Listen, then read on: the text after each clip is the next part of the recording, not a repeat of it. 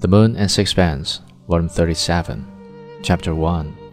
The circumstances of Blanche Stroeve's death necessitated all manner of dreadful formalities, but at last we were allowed to bury her. Dirk and I alone followed the hearse to the cemetery. We went at a foot pace, but on the way back we trotted. And there was something to my mind singularly horrible in the way the driver of the hearse whipped up his horses. He seemed to dismiss the dead with a shrug of the shoulders.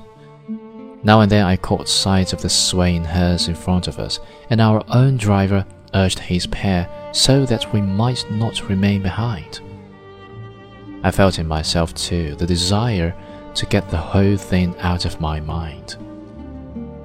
I was beginning to be bored with a tragedy that did not really concern me, and pretending to myself that I spoke in order to distract Stroeve. I turned with relief to other subjects. Don't you think you'd better go away for a bit? I said. There can be no object in your staying in Paris now. He did not answer, but I went on ruthlessly. Have you made any plans for the immediate future? No. You must try and gather together the threads again. Why don't you go down to Italy and start working?